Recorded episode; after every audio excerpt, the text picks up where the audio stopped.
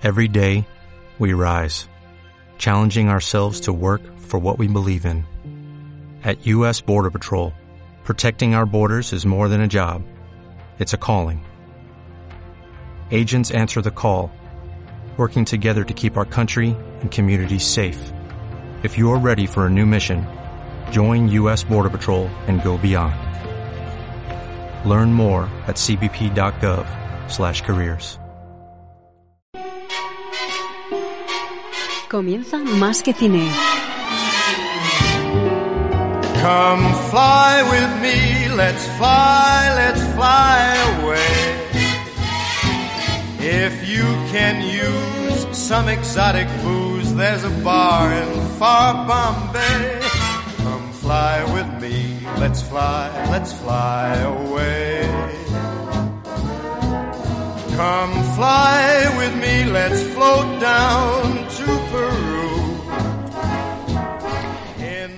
Bienvenidos a una nueva edición de Más que Cine Podcast. Y estamos de enhorabuena, porque hoy no vamos a contar con la programación habitual. Eso sí, eh, no tendré a mi gran eh, colaborador, amigo, compañero, conductor eh, de este programa, Raúl Bocache, pero sí que contaré con la presencia de otro de los más eh, grandes y bueno pues habituales presentadores y colaboradores de Más que Cine. El programa de hoy va a ser eminentemente muy musical.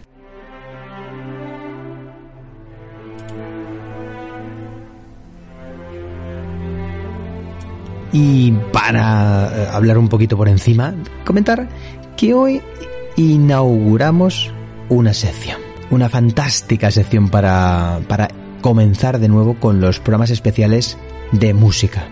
Esa canción me suena. ¿De qué va esto? Pues muy fácil. Junto al colaborador habitual y que lleva muchísimas temporadas conmigo, José Luis Dana, el conductor habitual de la sección Los Olvidados. Sin ir más lejos, donde repasamos grandes directores de la historia del cine. Este año hemos hecho un grandísimo programa sobre la actriz Sofía Loren. Nos embarcamos en una serie de programas con ese nombre de Esa canción me suena. ¿Para qué? Pues rápidamente eh, se me pasan por la mente grandes canciones que dices, esta canción me suena. Evidentemente, como hablamos de cine en este programa, las ligaremos con la aparición en películas, evidentemente, o series, ¿por qué no? Pero esa canción me suena, esa canción que dices, oh, la conozco, pero, pero no sé dónde ubicarla con- concretamente. Pues hoy va a ser un día especial para poder adentrarnos en las mejores canciones, no creadas eh, evidentemente originalmente para la película en muchos casos, sino canciones que ya existían y que han aparecido en míticas películas de cine. Pero antes de nada, entramos con la cuña o las cuñas internas. Por supuesto que empezamos con ellas y luego con la fantástica entrada de la banda sonora de tu vida. Te saluda Javier Pérez Vico y empezamos la edición 487 de Más que Cine Podcast.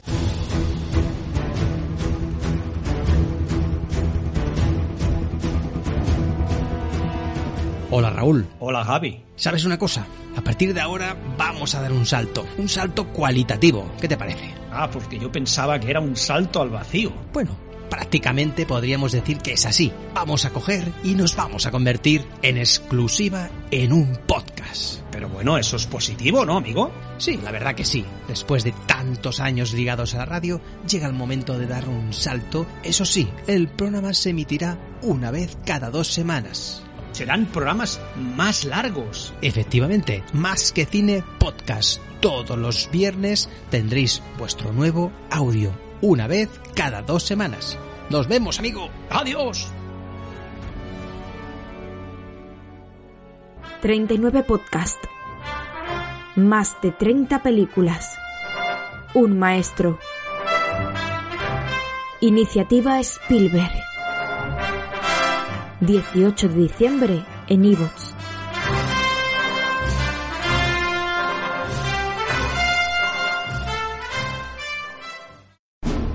...39 podcast... ...más de 30 películas... ...un maestro... ...iniciativa Spielberg... ...18 de diciembre en Evox...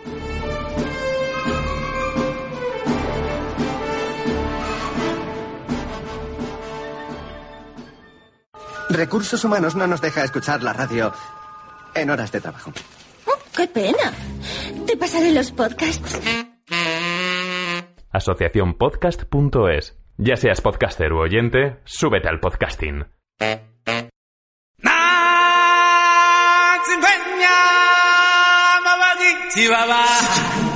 La banda sonora de tu vida.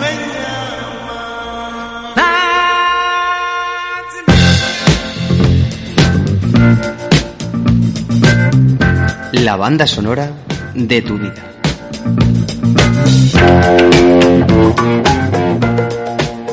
Y ahora sí que llega el momento de la verdad. Ya tenemos todo presentado, todo en regla, listos para empezar esta nueva edición de Más que Cine. Y tengo pues la suerte inmensa de contar con José Luis Dana. ¿Qué tal amigo? ¿Cómo estamos? ¿Preparados y listos para empezar esta nueva andadura? Hola Javi, ¿qué tal? Muy buenas a todos y todas. Pues sí, la primera vez que colaboro en la banda sonora de tu vida. Es un placer como siempre y bueno, pues nada, una nueva andadura para ir haciendo cositas y pasándolo bien y que se lo pasen bien sobre todo la gente que nos escucha, que es el objetivo. Pues como vamos a hablar de muchas canciones importantes de la música, evidentemente todas estas canciones que vamos a escuchar son muy importantes dentro de la historia de la, de la música y vamos a comentar en qué película importante aparecen estas míticas canciones rápidamente, a más de uno le suenan porque bueno, en este caso José ha sido el encargado de seleccionar creo que hasta 25 temas que vamos a hacer en diferentes especiales, hasta cuatro o cinco programas, ¿verdad? Pues sí, sí, ha sido una una selección, bueno, de canciones que han ido saliendo. Estas fueron las 25 aproximadamente que salieron así de, primeras. Eso quiere decir que, en principio, bueno, pues puede que sean, al menos para un servidor, las más importantes. Siempre se queda alguna. Y si, bueno, nunca se sabe que a lo mejor se va ampliando y, y van incluyéndose más. Pero estas 25 yo creo que son unas por unas cosas otras por otras, pero todas son importantes tanto en la historia del cine como evidentemente en la historia de la música, que es donde más peso han tenido. Pero sí que es cierto que muchas de ellas han tenido ese peso gracias a que alguna película les ha dado un pequeño empujón o, definitivamente les ha puesto ya en el camino de, de que la canción sea súper popular, como veremos. Hay un poquito de todo, de todas las épocas, y prácticamente casi todos los estilos. Y los estilos que no se incluyen ahora en estos primeros programas, pues si luego más adelante seguiremos haciendo algún especial de esa canción me suena, pues probablemente esos estilos que la gente pueda echar a, a faltar se acaben incluyendo, o sea que habrá tiempo para todo. Como tú has dicho, canciones que en algunas ocasiones son creadas para la propia película y en otras son temas musicales que ya han tenido un recorrido anterior a la película, ya han tenido su éxito independientemente y la película la ha cogido, por así decirlo, como estandarte, bueno, para algún, como suele pasar a veces, un leitmotiv o como un momento importante de la película. Hay un poquito de todo y todas son míticas canciones de la música. Vamos a empezar con una cuña interna y ya damos paso al especial. Esa canción me suena.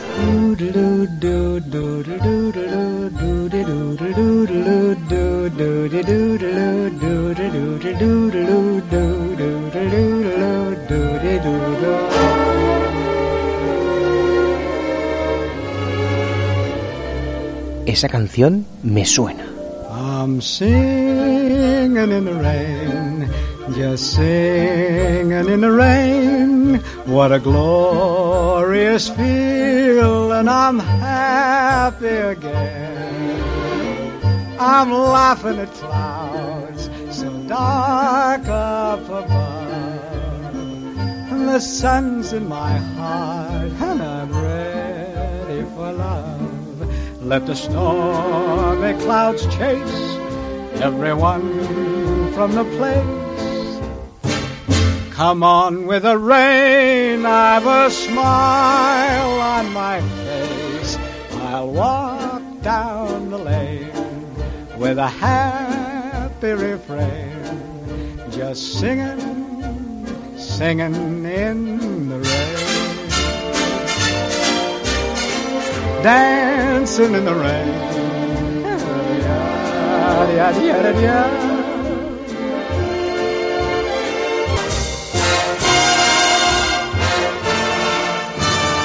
Descubre con nosotros las mejores canciones de la música y del cine.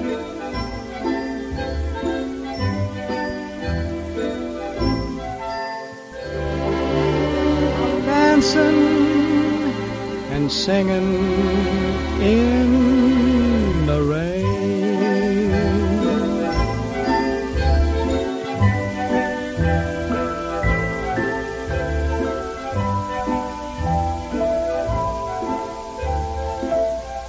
Esa canción me suena. Estamos aquí de vuelta en esta selección que ha hecho José Luis Dana en esa canción Me Suena. Es una, una canción muy, muy famosa, la que vamos a, a poner comentando el tema musical y comentando también la película en la cual aparece este tema para hacerle al oyente, para que sepa un poco de, de dónde viene, en qué película apareció en su día. Es un tema pues bastante importante de, de David Bowie, de tema Heroes del año 1977, que aparece en una película muy interesante. Yo, Cristina F., que pues José les dará, ha visto multitud de veces y, y bueno, pues eh, seguramente que, que nos va a comentar de esta película, ¿no? que está basada en, en los hechos reales de Cristina. Es una, una muchacha de 14 años que vive en este caso con su madre en un piso de estos típicos de Colmena en Berlín y estamos eh, en la época de los años 70. Su deseo es escapar de esa realidad al Sound, la discoteca más moderna de Berlín. Resulta que, bueno, un día una, de sus amigas eh, que sí se cuela en- dentro con ella, en el, en el Sound conoce a un, a un tal Deadly, de quien se enamora y, bueno, su grupo de amigos que se dedican a trapichear con el mundo de las drogas, un tema que estará muy latente en esta historia. Para sentirse, en este caso, a esa altura de joven Deadly y no quedarse rezagada, Cristina, eh, pues co- coqueteará con ese mundo oscuro de las drogas que al final, pues acaba probando incluso la heroína de la que aún siendo consciente de que es muy peligrosa, no acaba de otra manera evidentemente enganchándose a ella. Entrará en una espiral oscura y degradante que incluso le llevará a la prostitución para poder pagarse esos chutes de heroína. Es una película realmente dura dirigida por Uli Edel, que es su primera película del año 81 y estuvo ocho años hasta que hizo su segunda producción, ambas alemanas, pero esta segunda con un reparto internacional. Y este señor, ese mismo año 89, hizo incluso capítulos de la serie Historias de la Cripta,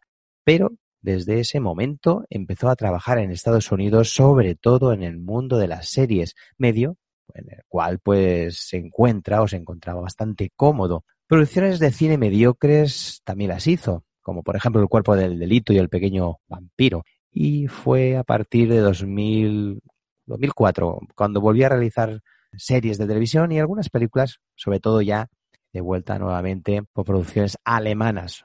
Su película importante es evidentemente Yo, Cristina F. Y el tema que vamos a comentar es un tema también muy importante, ¿verdad, José? Y una película muy interesante. Pues sí, este es un tema, quizás sea más, bastante más famosa la canción que la película en líneas generales. Es una canción de David Bowie, como ya has comentado, de 1977, que grabó para el álbum homónimo llamado Heroes también, y que forma parte de lo que se llamó la trilogía de Berlín, que son tres álbumes de David Bowie. En 1976 el álbum Low, en el 77 este que nos, que, del que estamos hablando, donde sale la canción Heroes, que se llama también Heroes de 1977, y en 1979 un álbum que se llama Lodger. Estos tres discos tienen la particularidad, se le llaman la trilogía de Berlín, porque fue cuando David Bowie, después de algunos escarceos, eh, la típica aventura americana que casi todos los artistas, sobre todo en aquellas épocas, tuvieron, pues acabó un poquito harto y sobre todo enlazando un poco con la temática de la película, pues se metió de una manera bastante importante en el mundo de las drogas. Entonces, para salir de todo ello, eh, no hizo otra cosa que irse a Berlín con algunos otros artistas, entre ellos Brian Eno, que es el compositor también de la canción junto a David Bowie Heroes, un teclista que había ha estado en bandas como Roxy Music y que, bueno, pues hasta el día de hoy sigue siendo trascendental porque aparte de editar muchísimos discos, pues ha hecho producciones a grupos como U2 y otros. Y entonces, pues bueno, lo que hicieron fue eh, aislarse de alguna manera en la Alemania de, aquellos entonces, que todavía, claro, era una Alemania, digamos, eh, muy fría, muy, muy oscura, y que tenía todavía el muro de Berlín, que al otro lado del muro pues estaba el bloque dirigido por la Unión Soviética, el bloque comunista, ¿no? que se le llamaba.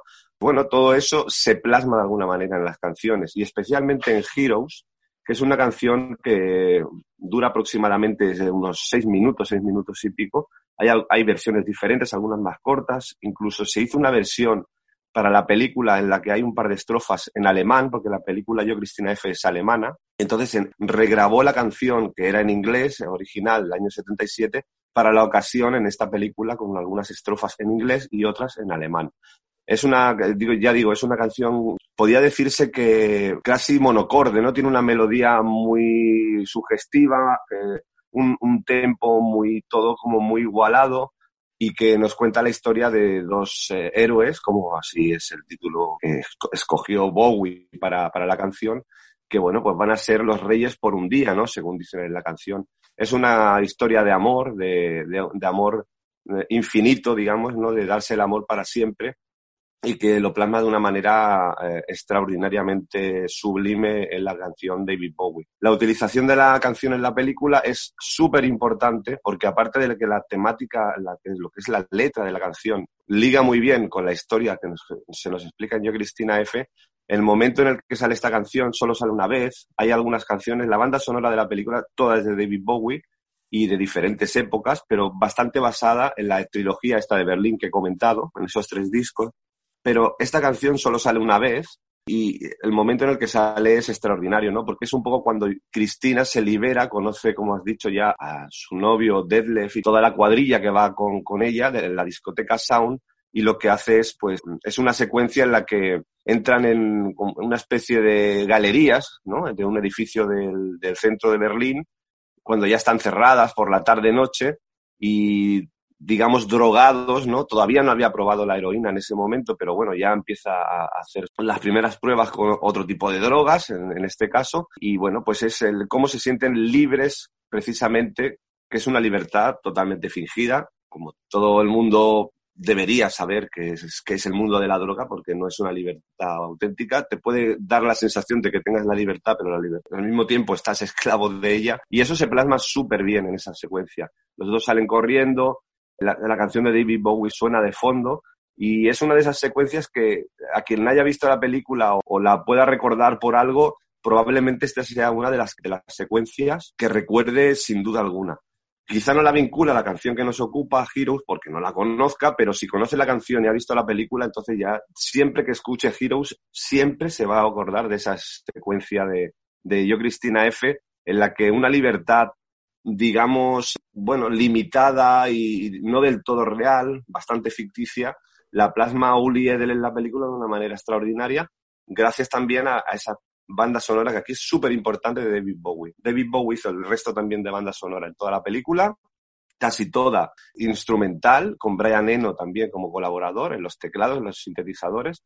E incluso David Bowie sale en, una escena de la película porque Cristina va a verle a Berlín cuando va a tocar y bueno, aunque las imágenes no son realmente de Berlín, son de un concierto en Nueva York, parece ser, pero mm, sale David Bowie incluso, ¿no? Entonces, el David Bowie impregna toda la banda sonora de esta película. Y yo creo que Heroes, a pesar de que no es el leitmotiv de la película, la que sale más a menudo sí que es la canción de la película, porque para mí lo plasma perfectamente, ya digo, el, el espíritu ¿no? de, de, esa juventud perdida que quieren ser héroes por un día y que se, ellos realmente se dan amor eterno, se lo juran, pero bueno, se mete por medio una cosa bastante lamentable como es la droga y en este caso la peor prácticamente como es la heroína y trunca esos deseos. Pero bueno, la canción de David Bowie, por suerte, siempre será eterna y siempre quedará grabada como algo muy extraordinario dentro de esta, para mí, gran película.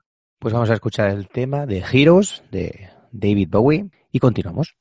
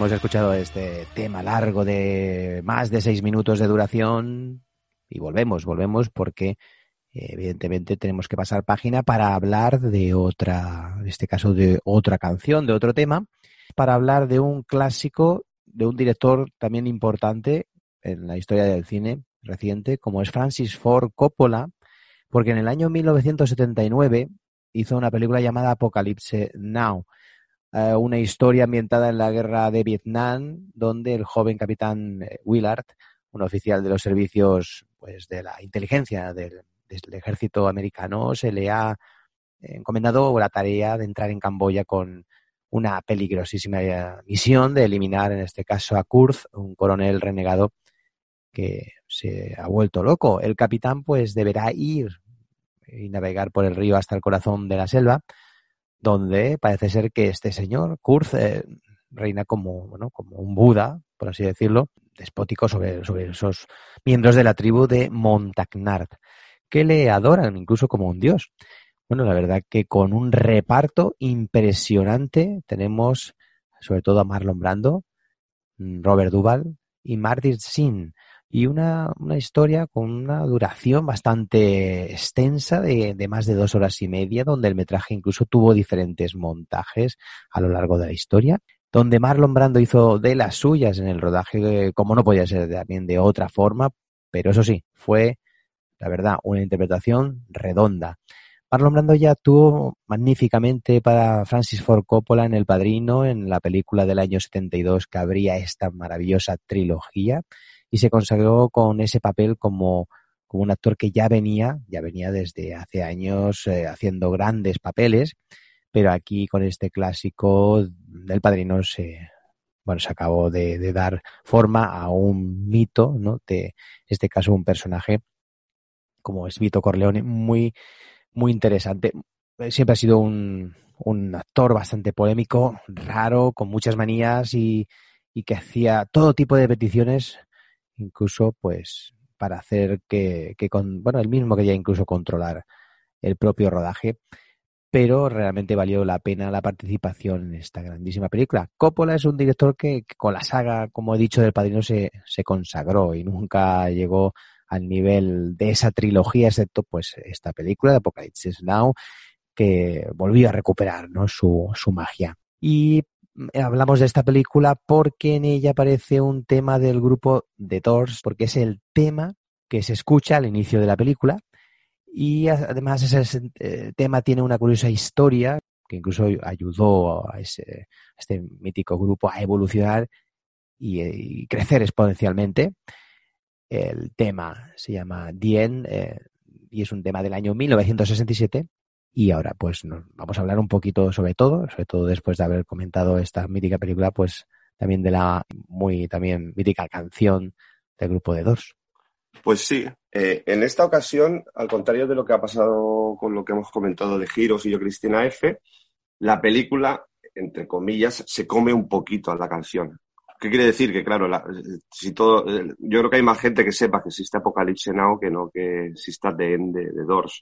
Pero al mismo tiempo es una canción mítica de una banda mítica de, de los años eh, 60 de Estados Unidos, de ese, de ese Los Ángeles, de esa California, de ese oeste norteamericano donde surgían infinidad de grupos que han llegado a ser míticos, como pueden ser los propios Doors, Jefferson Airplane, Jimi Hendrix, eh, los Beach Boys, etcétera, etcétera. Era un momento de eclosión musical extraordinario, un, un poco la época pre-hippie, por decirlo de alguna manera, que luego ya incluso la mayoría de estos grupos que he nombrado, incluido The Doors, eh, meten en, ese, en esa movida, ¿no? En esa corriente que es la música psicodélica y ácida, como se le ha llamado también el rock ácido, ¿no? De la época. Y la canción de, de End de The Doors está incluida en el primer álbum de, del grupo y es una canción bastante polémica porque, bueno, es una despedida en toda regla, ¿no? De ahí el nombre de End, el fin. Eh, y entonces es una canción excesivamente larga, diría yo. Yo creo que se, si Giros ya ha durado más de 6 minutos, esto, esta roza los 10, arriba abajo unos segundos. Y es una canción muy larga. Eh, es una canción que está perfectamente incluida en la película y eso hizo que tuviese una segunda vida, porque claro, la canción es del año 1967, eh, se grabó en el 66, pero se editó en, a principios del año 1967 y estamos hablando de que se recuperó en la película de Coppola 12 años después, ¿no? Porque es del año 79.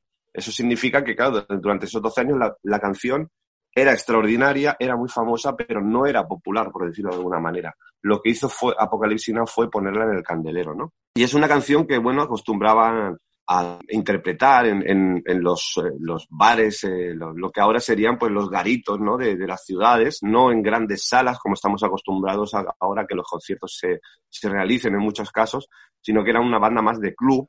Y bueno, pues estuvo incluso en uno de esos conciertos, en el mítico Whisky Go de Los Ángeles, eh, Jim Morrison, el líder de The Doors, eh, hizo una estrofa extraordinaria que no había cantado anteriormente, donde fue especialmente duro, pues eh, un hijo tiene como un, una epifanía, ¿no? Y le dice a su padre que quiere matarle y a su madre que quiere abusar de ella, ¿no? Es una letra realmente dura, como es la película y como, sin embargo, no es la canción, porque la canción es una canción muy relajante, muy sosegada, en líneas generales, sí que tiene sus momentos álgidos, porque en 10 minutos da tiempo casi de todo, pero sí que es cierto que no es una canción como podía pensarse pues especialmente cañera o que tenga un, un ritmo muy loco, ¿no? Es una canción pausada. Y bueno, pues eh, el tema es que cuando la grabaron Jim Morrison, que era, bueno, si habéis visto la película de Doors de Oliver Stone o leído algún artículo sobre él o alguna pequeña curiosidad en cualquier sitio, ya se sabrá, quien nos esté escuchando, que era un tipo bastante peculiar y que cuando la grabaron pues decidió que el estudio se apagaran todas las luces y solo hubiera uh, una vela encendida. Entonces ese, ese clímax a la hora de, de, interpretar la canción se plasma yo creo perfectamente como vais a escuchar a, en el tema de una manera extraordinaria también. Una de las grandes canciones de la época pre-hippie, por decirlo de alguna manera, que ya digo, yo creo que no trascendió de una manera ex excepcional porque además tiene la peculiaridad de que al durar más de 10 minutos ¿Qué pasa? Que en aquella época el formato que se utilizaba mucho era el de 7 pulgadas, lo que se llaman los singles, que era una canción por una cara de un vinilo, de un disco de vinilo y otra canción por la otra. Como mucho a veces lo que se hacía era cortar una canción y poner la mitad en una cara y la mitad en otra, pero es que en este caso, incluso haciéndolo así, yo creo que era demasiado difícil, entonces no trascendió como single, como canción popular que se podía radiar habitualmente en las emisoras norteamericanas, que eran las que radiaban mucho rock y mucho pop de la época, quedó un poco relegada a segunda, a segunda fila en cuanto a popularidad. Coppola la incluyó aquí de una manera extraordinaria en una obra maestra como es Apocalipsis Now y lo que hace es, eh, pues bueno, volver a darle una segunda vida, que pocos años después, siete años aproximadamente, seis, siete años, Oliver Stone le dio también la oportunidad con la biografía de The y ya The se ha quedado como una banda mítica de la historia del rock y de En como uno de los temas eh, símbolo de toda una generación como fue pues esa generación que además por época en lo que se cuenta en Apocalipsis Now fue la que estuvo en Vietnam, todavía había coletazos de la guerra de Corea de los años 50, por lo tanto una, una canción muy significativa de, una época. Y eso yo creo que es lo más destacable, aparte de las anécdotas que se puedan contar, lo más destacable de la canción es que plasma perfectamente el sentir de toda una generación. Pues vamos a escuchar el tema de Bien, de Doors, y continuamos.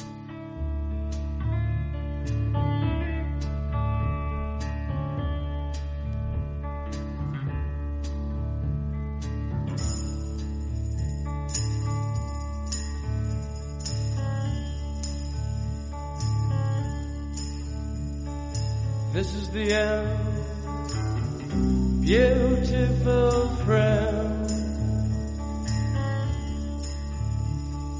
This is the end, my only friend, the end of our elaborate plans, the end of everything that stands, the end no safety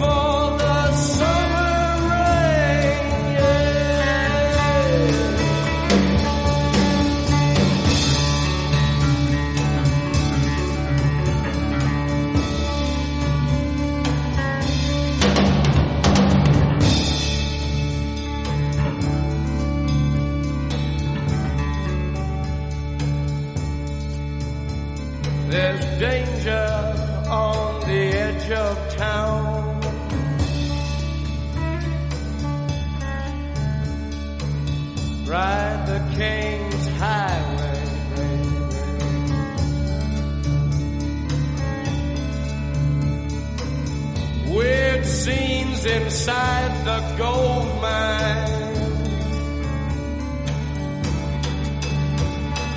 Ride the highway west, baby.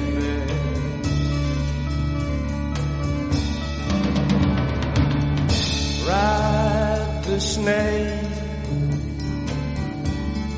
Ride the snake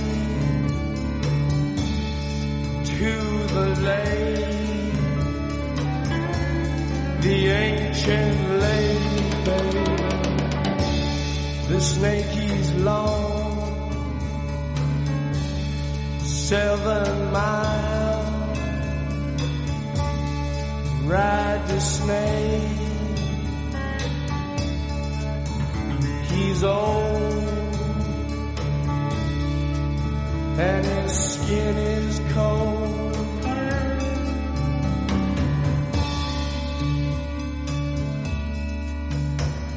The West is the best.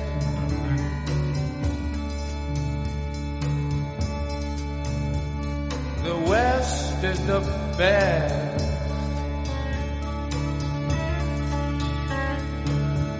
Get here and we'll do the rest.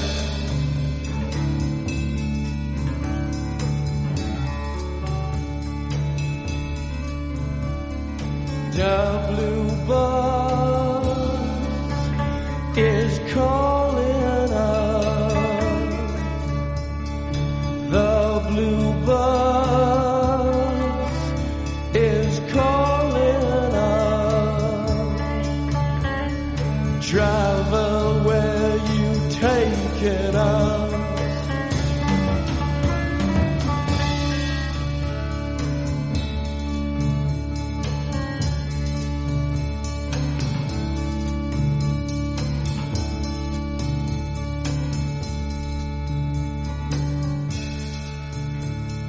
killer awoke before dawn. He put his boots on. He took a face from the ancient gallery and he walked on down the hall.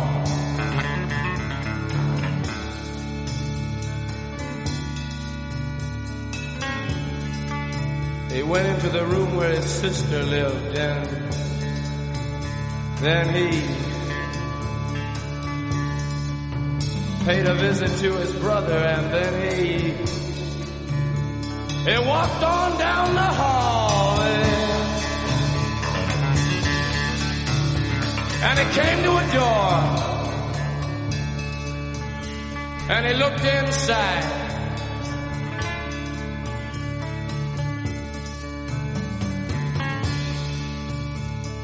Father, yes son, I want to kill you.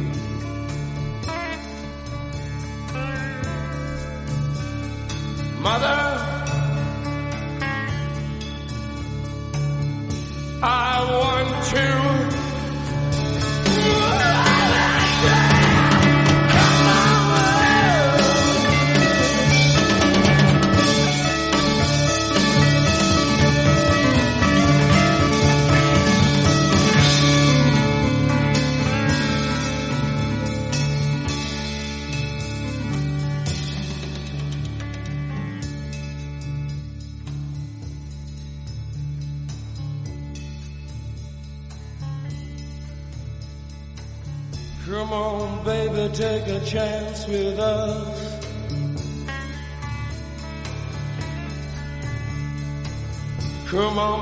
baby, take a chance with us.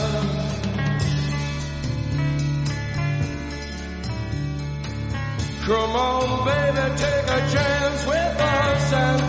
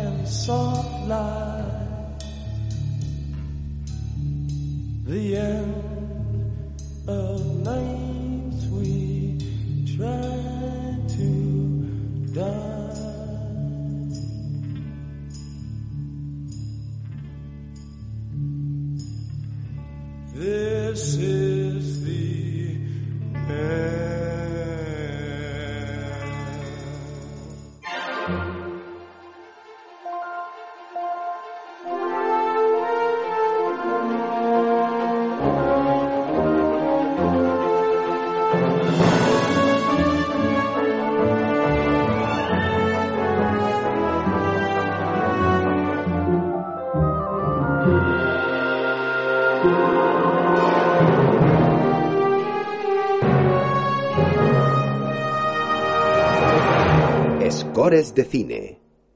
Todas las semanas estáis invitados a disfrutar en ebooks de la mejor música de cine en el podcast de Scores de cine.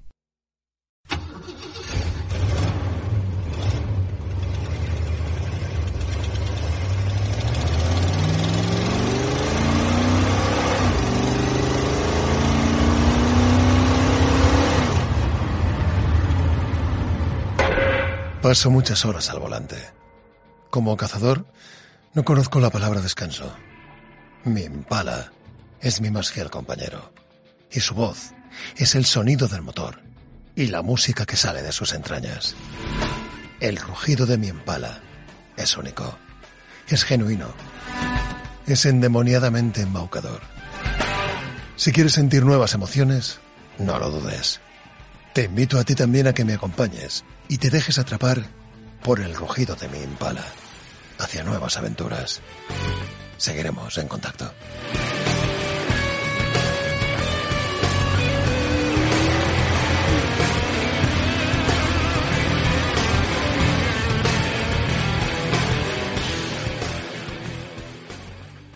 Y seguimos porque es el turno de otra canción también eh, importante. En este caso el tema Knocking on Heaven Doors, traducido sería algo así como Llamando a las puertas del cielo, del año 1973, compuesta y cantada por Bob Dylan, y que aparece en la película Pat Garrett and Billy the Kid de el director Sam Peckinpah.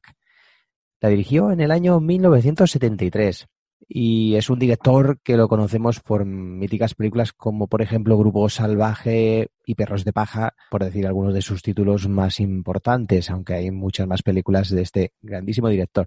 Esta película nos cuenta la historia de William Bonney, que era conocido por todos como Billy el Niño, y estando encarcelado en, en Lincoln, eh, después de ser condenado a morir en la horca, pues llega a sus manos el arma, una Col 44 con la que intimida a los guardias y acaba huyendo a México el sheriff Pat Garrett, que en otros tiempos cabalgó junto a él, será el encargado de buscarlo y darle caza. Un mítico director que en este caso, en esta interesantísima película, pues aparece esta magnífica canción Knocking on Heaven's Door. La canción está compuesta y cantada por el mítico músico, como hemos dicho, Bob Dylan, y publicada en la banda sonora de, la, de esta magnífica película. Está considerada como de las mejores canciones de todos los tiempos y ha sido pues versionada en multitud de ocasiones, José. Sí, todas las canciones que hemos escogido hoy me, está dando- me estoy dando cuenta de que son míticas porque el cine les ha ayudado bastante y porque evidentemente las canciones son muy buenas también, pero en el caso de la, de, la canción de Bob Dylan, que la compuso y que sale en el álbum que hace de, a, a su vez de banda sonora de esta película de Sam Peckinpah del propio Bob Dylan, es, un, es una canción, un medio tiempo, una baladita, por, por decirlo de alguna manera, tranquila, melódica, con un estribillo muy marcado. Se podría decir que es una especie de canción que mezclaría un poco el folk por la manera de hacer de Bob Dylan, el blues por el tempo de la canción y el pop por la, facilidad que tiene de penetrar en, los oídos de, de la gente. Se ha versionado, como bien has dicho, en, en bastantes ocasiones, siendo la más famosa, sin duda alguna, y que si nos están escuchando generaciones nuevas, si les gusta mucho la música ya habrán tirado del hilo y sabrán que es de Bob Dylan, pero para quien no lo supiera y la había escuchado por los míticos también ya Guns N' Roses, que fueron los que la volvieron a poner en el candelero. Gracias a Guns N' Roses se recuperó de, en cierto modo la canción. Para mí la original que vamos a escuchar de Bob Dylan es superior a la de Guns N' Roses, pero tengo que decir que Guns N' Roses tampoco lo hicieron mal, ni mucho menos, ¿no? Lo que pasa que, bueno, yo mm, soy muy fan de Bob Dylan entonces pues siempre me ha gustado mucho Bob Dylan y creo que en esta ocasión pues es un tema muy bonito. De hecho es una canción muy bonita. También la ha versionado gente como Eric Clapton o Randy Crawford, pero vamos, la versión, si hay alguna, la más famosa sería un poco la de Guns N' Roses, al menos la más popular, y la original, evidentemente, de Bob Dylan, que curiosamente en aquella época pues sacaba álbumes continuamente y tiraba muchísimo de canciones muy populares, porque luego estuvo en la de, como aquí llamada Cambio de Guardia, Harry Kane, que se utiliza ya también en, el mundo del cine, que quizá algún día también la recuperemos para este programa, esta sección. Son canciones, Bob Dylan en aquella época era prácticamente lo que hablábamos antes de The Doors, que The no llegó a ser un single, sobre todo por su excesiva duración y por no ser tampoco una canción que pudiera, eh, digamos, llegar al público de una manera clara, pues Bob Dylan era todo lo contrario. Tenía álbumes extraordinarios y siempre había dos o tres canciones que, además de ser buenas, eran eh, idóneas ¿no? para ser el, el típico single que se podía radiar. No Quiero Heaven Door es un clásico, una de las mejores canciones de la historia del rock, sin duda alguna. Bob Dylan tiene muchas, por lo tanto, eh, no es la única, pero sí que mm, es un placer siempre volver eh, a, a escuchar Knocking on Heaven's Door. Y también recomendamos la visión de la película de Sam Peckinpah, porque también sale el propio Bob Dylan allá. Y también decir, ya para acabar un poco con esta canción, que el álbum en sí de Bob Dylan no es siquiera de los mejores álbumes que tiene. Es, eh, bueno, tiene canciones que están muy bien, pero es un álbum que sí que es cierto que en líneas generales tiene bastante lo que se suele llamar, entre comillas, relleno, ¿no? Son, que son, no, son canciones malas, pero no son canciones extraordinarias. Hay álbumes de Bob Dylan que son mucho mejores, pero aquí, curiosamente, incluyó sobre todo Knocking on Heaven's Door, que es una canción, bueno, mítica, que siempre estará en la lista, en el top de las, de las mejores canciones de la historia del rock. De hecho, en su día, y gracias a, también a, la inclusión en, en Pat Garry y Billy the Kid de Sam Peckinpah, en bastantes países estuvo en, en el top 10, por decirlo de alguna manera, de, de las canciones, lo que antes se, se estilaba mucho eso, ¿no? Las 10 mejores canciones, que era lo que más se radiaba. No King on Heaven's Door se sigue radiando, se radió entonces, y será siempre una canción mítica porque, bueno, Bob Dylan lo hizo muy bien, sin duda alguna. Pues vamos a escuchar el tema Knockings on Heaven's Door de Bob Dylan y continuamos.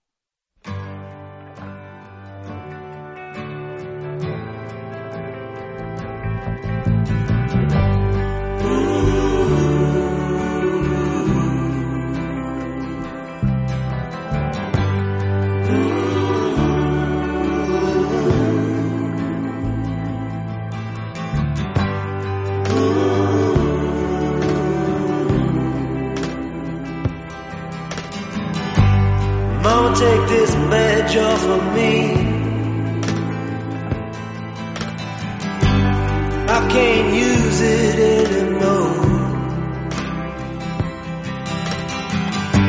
It's getting dark, too dark to see. I feel I'm knocking on heaven's door.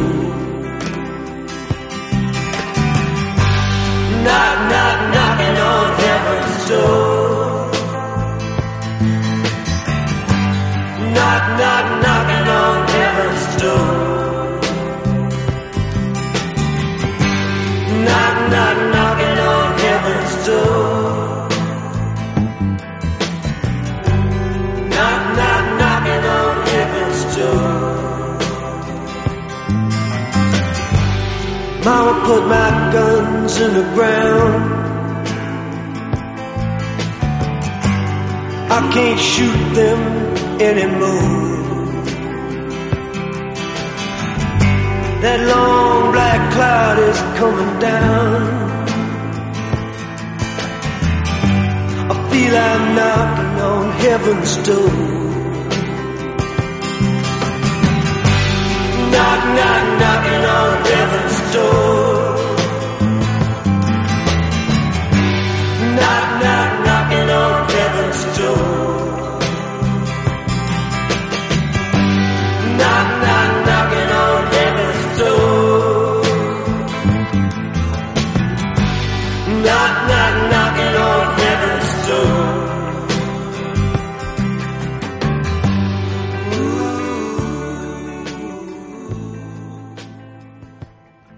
Estamos aquí de vuelta, ya llevamos tres magníficas canciones y la verdad, vamos a ver si superamos, ¿no? Llegamos al nivel de ellas. Y seguimos con un tema también muy conocido, en este caso más bien corto. Es un tema llamado In Dreams, tema del año 1963 que eh, magníficamente interpretó Roy Orbison y que aparece en otra mítica película llamada Terciopelo Azul del 86 de David Lynch. Este señor ha dirigido películas eh, fantásticas como Dune, eh, Una historia verdadera, Carretera perdida, Twin Peaks, eh, la película y la serie, y El hombre elefante, entre otras, porque tiene mu- muchas y magníficas películas. Pues, ¿qué nos cuenta esta película? Nos encontramos en este caso con Jeffrey Demond, que lo interpreta Kyle McCallaghan, que después de visitar, en este caso, a su padre en el hospital, encuentra entre los arbustos una oreja humana y la guarda en una bolsa de papel y la lleva a la comisaría de policía, donde le atiende, en este caso, el policía Williams, que lo interpreta George Dickerson, que es vecino suyo. Y así comienza una misteriosa intriga que desvelará extraños sucesos acontecidos en una pequeña localidad de Carolina del Norte. Y todo esto en el más puro estilo de David Lynch, donde su universo onírico y visual es impresionante y evidentemente es un estilo que no es, bueno, afín a todo el mundo, pero que le ha hecho valerse con, bueno, pues con un cierto, eh, por así decirlo, mm, bueno, marca registrada que tiene este señor, que en todo lo que hace sorprende y, y te trastoca seguramente. Más de uno sabrá por qué, ¿no?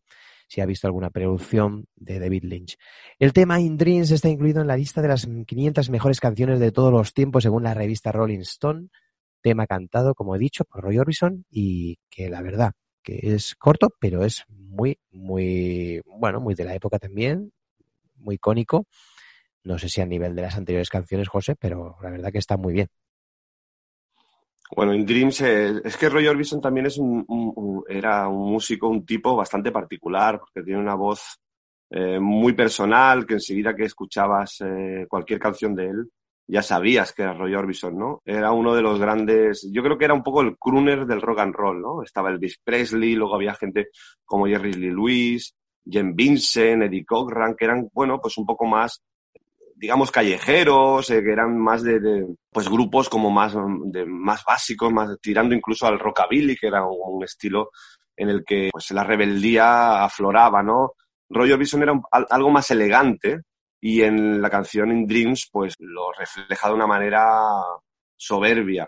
Eh, como siempre ha hecho David Lynch, que es un tipo que hace unas películas que a veces eh, cuenta cosas que son imposibles y que por mucho que viviéramos o por mucho futuro que, le queda al planeta son irrealizables, Terciopelo Azul es una película que está ambientada en una época muy concreta y todo lo que sale en la película toca, ¿no? Quiero decir que esta canción está perfectamente metida allá. Pero al mismo tiempo que Terciopelo Azul es una película que en su día, aunque esté ambientada en una época pasada, eh, siempre tenía ese punto de, mm, ponerle cosas que son como un poco de, huelen a naftalina, ¿no? A pasado, a, a esa esencia del, del pasado, de, de- como hasta excesivamente romántico. Tiene ese poder de hacer las cosas. No, no sé cómo lo hace, porque si no, lo harían supongo muchos más. Pero David Lynch es uno de esos directores que, entre otros, hay muchos que son también extraordinarios en ese sentido, pero David Lynch sabe, sabe meter las cosas cuando toca, sobre todo si son del pasado y entran, ¿no? In Dreams, cuando entra en la canción es eh, de una manera extraordinaria, es una canción, balada, por decirlo de alguna manera, con una voz muy bonita de Roy Orbison, que canta además en un tono un tanto alto, que no es fácil de que, sobre todo en el rock and roll de aquellos años, pues se interpretara de esa manera, y llegó a estar eh, durante bastantes semanas en el número 7 del Billboard Hot eh, 100, que es el, como la lista de éxitos de aquella época en el Reino Unido, llegó a estar en el número 7 durante bastantes semanas, casi, prácticamente cinco meses, compitiendo, incluso girando en algún momento con los mismísimos Beatles. Bueno, los Beatles en aquel momento empezaban de alguna manera, pero bueno, los Beatles han estado ahí codeándose con Roy Orbison, aunque fuese en sus inicios, por lo tanto, estamos hablando de un tipo, ya digo, eh, totalmente extraordinario en la historia de la música rock y pop. La canción, como vais a escuchar, es, no tiene nada que ver con las tres que hemos eh, escuchado antes, sobre todo en duración, y bueno, pues eh, es muy, una canción dulce, es una canción que ya veréis cuando la escuchéis, eh, que eh, si no habéis visto la película, os darán ganas de verla, porque la película, todo ese ambiente que la canción os puede llegar a penetrar en vosotros, de, pues de nostalgia y de ganas de, de- vivir algo muy pasado ya, pero que al mismo tiempo es, es bonito de hacer, os- pues la canción va a dar pie a que seguramente, aparte de disfrutarla, pues os dé ganas de ver la película de David Lynch, que por otra parte, como supongo que tú también lo harás, Javi, recomendamos a todo el mundo. Recomendamos el- la película y vamos, vamos a escuchar este magnífico tema, In Dreams, de Roy Orbison, y continuamos. A candy colored clown they call the Sandman tiptoes to my room every night. And just to sprinkle stardust and to whisper, Go to sleep, everything is alright. I close my eyes, then I drift away into the magic night. I softly say a silent prayer like dreamers Then I fall asleep to dream my dreams of you. In dreams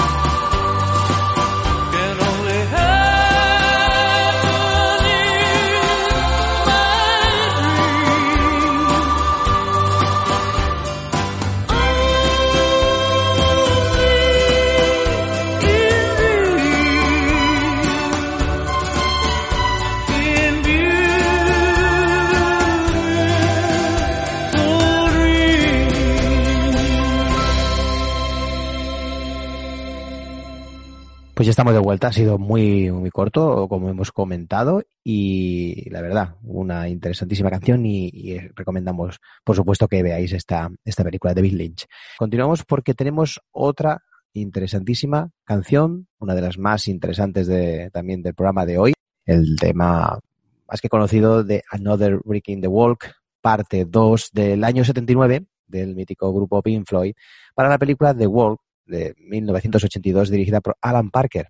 Nos encontramos en esta historia, en este caso con la historia de Pink, que es el cantante del grupo musical que arrastra desde su infancia una serie de traumas debido a esa dura educación que recibió y cansado de todo lo que le rodea, todo lo que rodea su profesión, se acaba refugiando en las drogas pues como una forma, una única forma y opción para romper con el muro que él mismo ha creado en su, a su alrededor. Alan Parker es un director, eh, la verdad, muy, muy interesante. Ha hecho películas maravillosas como El Expreso de Medianoche del año 78, Fama, eh, Birdie, El Corazón del Ángel, Arde Mississippi, Los Coming Mens, Evita y Las cenizas de Ángela, entre otras un gran director que desde la película The Life of David Gale del año 2003 no ha vuelto a dirigir nada más. Esta canción de Another Breaking the Wall, parte 2, o lo que es lo mismo, otro ladrillo en la pared, es un tema legendario escuchado hasta la, bueno, hasta la saciedad, ¿no? Y reivindicativo y que tiene un mensaje muy claro. Eso y que es un tema de mucha calidad. Es sin duda para mí, pues a lo mejor el más potente y popular de todos los temas que vamos a escuchar hoy ocupa el puesto número 14 en la lista de las canciones más exitosas de todos los tiempos según cierto ranking, en este caso de, de, de Mediatic Traffic. Pues nada, que podemos comentar de esta mítica canción, amigo. Bueno, de esta canción pues se puede comentar porque, como dices, es, sin duda de las eh, canciones que, de las que vamos a hablar hoy es, mira que hemos hablado de canciones populares, pero yo creo que esta se lleva la palma porque ha sonado en todo tipo de, de emisoras de, de, de, música ligera, de rock, de pop, de, música nostálgica, de música moderna, de, de, en fin, de cualquier cosa. Ha salido en anuncios, algún trozo en alguna película, se ha versionado en, muchísimas ocasiones. En YouTube pone seguramente Another Begin the Wall Part 2 y salen chavales y chavalas tocando la, el solo de guitarra, la introducción, tal. O sea que es una canción mítica en ese sentido. Está incluida en el álbum de 1979 de Pink Floyd, The Wall. De hecho, tuvo una segunda oportunidad y fue la que ayudó a que la canción se pusiera también otra vez de nuevo en el candelero y no ayudó tanto a la película. La película es una buena película, pero es un tanto irregular porque viendo el listado de películas que has nombrado, claro, Alan Parker creo que es un director bastante infravalorado porque tiene películas extraordinarias de diferentes temáticas. Como vemos, la música en su carrera tiene bastante importancia, sea directa o indirectamente, tanto por bandas sonoras como por artistas que salen en ellas o incluso por la temática de algunos de sus films, la música es muy importante. En The Wall, El Muro, la película de Alan Parker, no solo esta canción, sino muchas otras de Pink Floyd tienen mucha importancia. Pero esta tiene dentro del universo Pink Floyd, que no es fácil, no es una banda fácil, tampoco es de las más complejas de lo que se llamaba rock progresivo en los años 70, pero no es una banda fácil para escuchar, pues lo que hicieron con The Wall precisamente es ponerlos en el camino de nuevo del pop, de la popularidad, de llegar a muchísima gente. Entonces yo creo que es mejor la canción que la propia película. No ayudó, ya digo, demasiado a la película que fuese pues una película que haya que ver sí o sí, yo la recomiendo igualmente, eh, mezcla animación con imagen real y la banda sonora es de Pink Floyd, el protagonista Bob Geldof, o sea que es como muy musical, pero eh, sin duda la canción se come a la película en cuanto a, lo extraordinario de que en esos eh, cuatro minutos pues podamos disfrutar de una canción que todo el mundo ha tarareado en alguna ocasión y si la escuchas se te quedan en la mente dando un paseo, la vas tarareando aunque sea mentalmente, ¿no? Porque tiene una melodía extraordinaria, una canción casi perfecta, se podría decir. Y yo estoy contigo, creo que no es la que más me gusta de las que hemos escogido. Me encanta igualmente, pero sí que sin duda alguna es la más popular de todas las que vamos a hablar hoy. Y bueno, pues es la canción quizá con Money del grupo Pink Floyd también, la canción más famosa y que la película, pues lo que sí que hizo fue eso, fue eso ayudar a que se pusiera un poco en el, candelero. Decir que, que es parte 2 de Wall, el álbum de Pink Floyd, es una obra conceptual que nos narra todo el álbum, es una historia. Entonces está dividida en tres partes, la parte 1, la parte 2 y la parte 3. Y esta, estamos hablando de la parte 2. La parte 1 es poco más psicodélica y la parte 3 es un poco también ya, bueno, pues la parte final del tema y del álbum en el que ya la, la canción tiene menos trascendencia, tiene trascendencia en cuanto a la historia del álbum, pero la canción esta y un par más, entre ellas, por ejemplo, Confortable Nam, si no recuerdo mal, y Mother, por ejemplo, también son temas que podían funcionar digamos, solas, sin tener que escuchar todo lo que viene antes y viene después. Pero Another Breaking the Wall, parte 2 de Pink Floyd, sin duda alguna, una de las grandísimas canciones de la historia del pop y del rock. Pues vamos a escuchar el tema, poco más de cuatro minutos y eh, continuamos.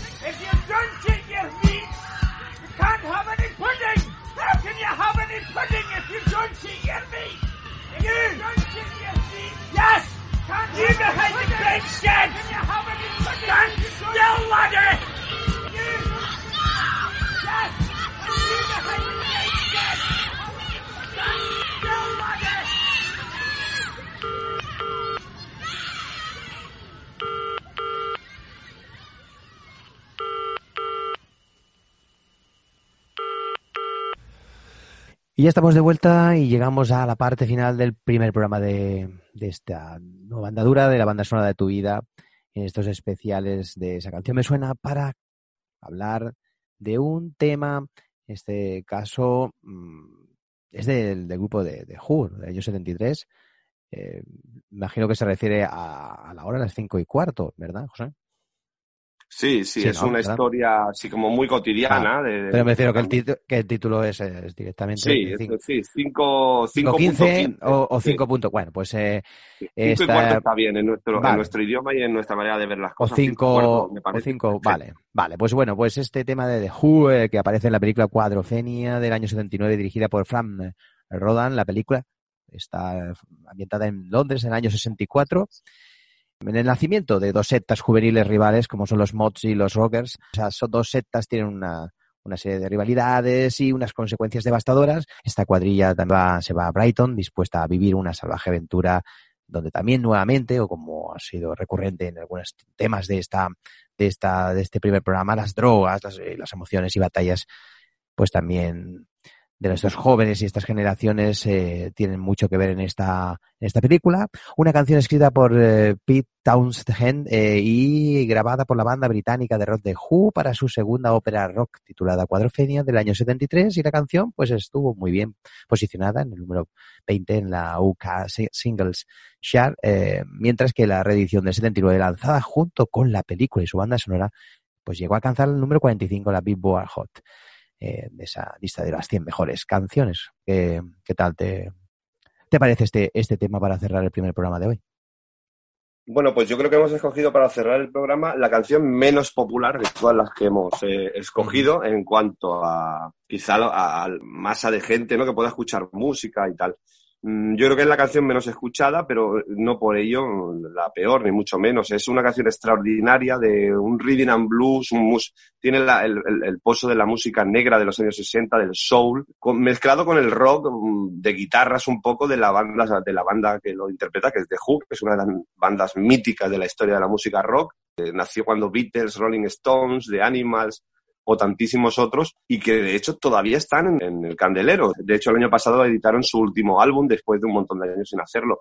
Y tengo que decir que incluso es un buen álbum. Por lo tanto, es una banda que ha sido poco prolífica, no ha, no ha- editado demasiadas cosas. Y en este año, en 1973, editó su segunda, su segunda ópera rock, como muy bien has dicho, que llamada Cuadrofenia. La anterior fue Tommy, de la que también se hizo película y que la banda sonora también es extraordinaria, con, inter- con canciones eh, muy, muy chulas y, y artistas como Elton John o Tina Turner que colaboran en ella. En esta ocasión, el, el grupo en Cuadrofenia lo que hizo fue hacer una ópera rock, solo el grupo de Who, y ya digo, es de- del año 1973. En el año 1979 se realizó la película eh, Cuadrofenia, basada en esta ópera rock, que era, pues eso, lo que ya como también habéis comentado muy bien, la lucha entre rockers y mods en una época en el sur de Inglaterra, en una época muy concreta de los años 60, cuando eran, bueno, pues pandilleros y empezaban un poco a descubrir el mundo de, de las drogas, de la, fiesta un poco, ¿no? De, aquell- de aquellos momentos.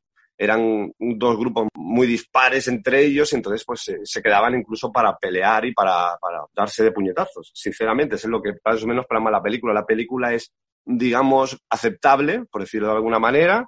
No es una gran película, tampoco es mala, es una película aceptable, que si te interesa el tema, pues se ve con agrado, y si no, pues es una película de la que quizá no la vayas a recordar como algo extraordinario. A todo el mundo puede pasarle que la vea y le encante y está dentro de lo posible, evidentemente.